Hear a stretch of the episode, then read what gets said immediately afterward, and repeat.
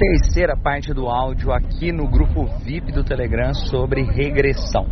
E para entender mais ainda sobre regressão, vamos trazer um pouquinho do conceito trazido por Dave Elman, que trabalhava muito com técnicas de regressão, voltando ali no passado, encontrando causas raízes do sentimento e entender um pouquinho desse conceito também numa visão mais moderna, por exemplo, o Roy Hunter traz a visão dos eventos sensibilizadores e eventos ativadores. O que é isso, basicamente? É a ideia de que em algum momento da vida do indivíduo, aquele indivíduo não estava sensibilizado a ter algum tipo de problema e de repente ele tem algum evento que acontece que deixa ele mais sensível para que ele possa ativar o desafio no futuro. Como assim? Vou dar um exemplo. Imagina uma pessoa com uma fobia, uma fobia de altura. Pode ser que essa pessoa é, ela vai num lugar alto, chega na beira do lugar e sente um grande medo de cair daquele lugar, ou sei lá, e cria e tem aquele medo. Só que por que, que outra pessoa chega num lugar alto, no mesmo lugar, ali na beira e não sente o mesmo medo que aquela pessoa que tem a fobia sente. Porque aquela pessoa que tem a fobia ativou, ou seja, teve vários eventos ativadores que foi aumentando o tamanho do medo dela na cabeça dela. Em algum momento na história dessa pessoa, existe a ideia que existe um evento que sensibilizou ela para poder ativar esse medo no futuro. Pode ser, por exemplo, que quando ela tinha 3 anos de idade, ela caiu do berço. E ao cair do berço, ela ficou mais sensível a criar ao medo de altura. E aí, quando ela tinha lá seus 7 anos de idade, ela foi ao shopping e chegou perto de um, uma daquelas sacadas. E na sacadinha ela olhou para baixo, lembrou-se do dia que ela caiu do berço, porque ela estava mais sensível e ficou mais com medo. Então, quando ela tem seus 15 anos de idade, ela sobe num prédio e generalizando a ideia da sacada do shopping, a ideia de cair no berço, ela pode ativar novamente aquele, olha, chegar perto da sacada é perigoso, chegar perto da sacada é, eu posso cair e de repente ela ativa de novo o medo e cria o medo de altura. Então tem vários eventos na vida de um indivíduo que vão ativando depois de um, de um evento sensibilizador. E essa ideia que trabalha quando um o hipnoterapeuta trabalha com regressão, essa ideia é muito utilizada no sentido de que você pode encontrar uma causa raiz que sensibilizou o indivíduo para sentir, seja depressão, seja ansiedade, seja fobia, seja algum tipo de transtorno, entendendo que você pode ligar a isso a um tipo de sentimento. Vamos supor que a pessoa diga, ah, eu tenho depressão, isso me deixa angustiado. Então eu pego o sentimento de angústia, eu encontro um tipo de evento sensibilizador que causou angústia, eu desensibilizo ou ressignifico aquela cena no evento sensibilizador e fazendo isso a pessoa tende a ter bons resultados no hoje, no aqui agora. Só que eu quero convidar vocês a compreender que aquele evento sensibilizador, mesmo no estado de hipnose, como a gente já falou aqui antes, não necessariamente é um evento real, mas não é, é um fato que aconteceu, é um evento real de acordo com a percepção do próprio indivíduo, é subjetivo de acordo com o próprio indivíduo, mas para ele é realidade, para ele é, ele trata como se fosse verdade porque ele trouxe no subconsciente. E outra coisa, ah, então eu sempre tenho que voltar à causa para que o tratamento seja eficaz. Isso não faz muito sentido. Na verdade, não se precisa voltar à causa. Então, por que que a regressão funciona tanto e regressão é tão utilizada? Inclusive, eu utilizo muito de regressão. É uma incrível ferramenta, é uma ferramenta muito transformadora. Só que você não precisa dela sempre e, e, e tem várias outras tão incríveis quanto.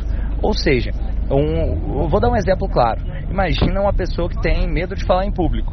Uma forma poderia ser ela fazer uma regressão, encontrar, desensibilizar, fazer a resignificação toda.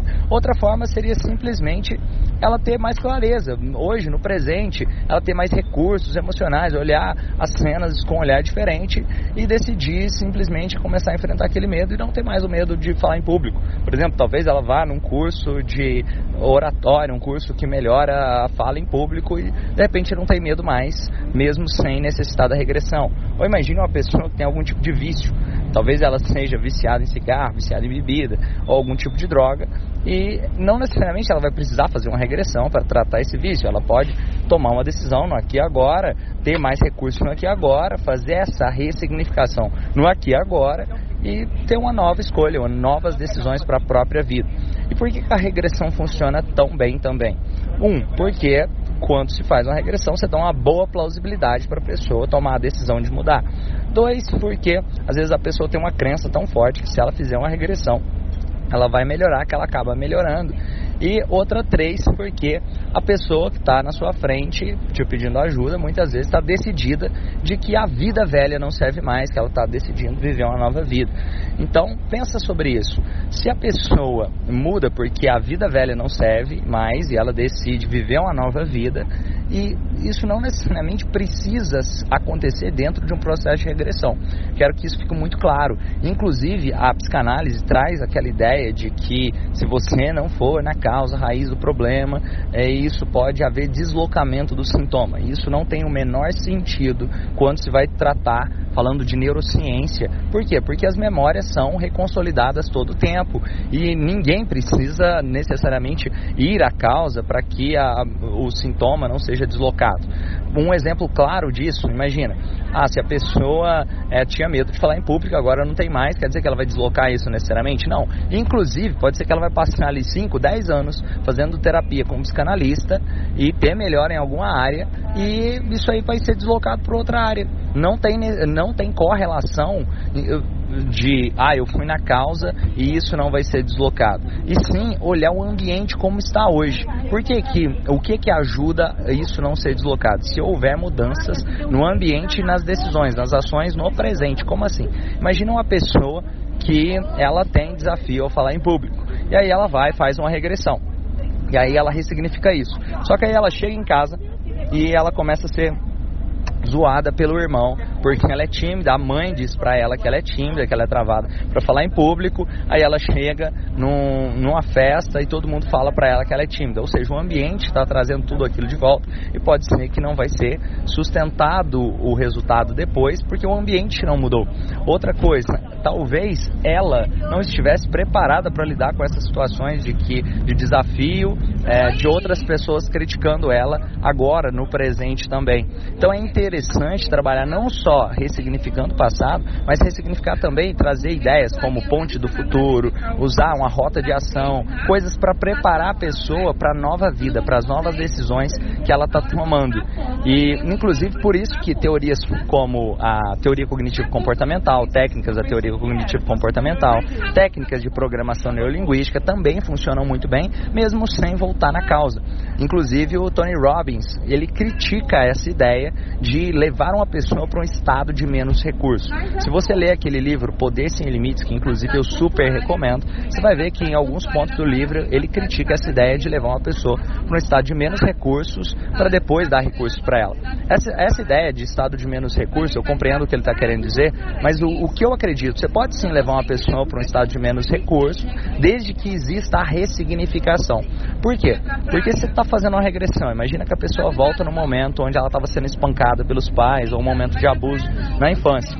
Se você deixa ela naquele momento sem trabalhar a ideia de ressignificação, sem utilizar de outras técnicas em conjunto, não é só porque ela descobre a causa, vamos dizer assim, a causa percebida, porque toda causa é percebida, não necessariamente um fato, mas interpretada, que a mudança vai acontecer. Inclusive, se é um problema, uma coisa que me incomoda às vezes, tanto em alguns terapeutas que utilizam da hipnose quanto que utilizam de constelações familiares, de fazer a pessoa encontrar alguma coisa sensibilizadora e não necessariamente ressignificar aquilo. Porque o poder está na ressignificação e na clareza, seja ajudar a pessoa a ressignificar o que aconteceu e dar clareza para ela sobre quais os novos comportamentos, quais as novas atitudes, a nova maneira de pensar, consolidar novas memórias de forma mais efetiva e assertiva para a vida que ela deseja ter a partir de então.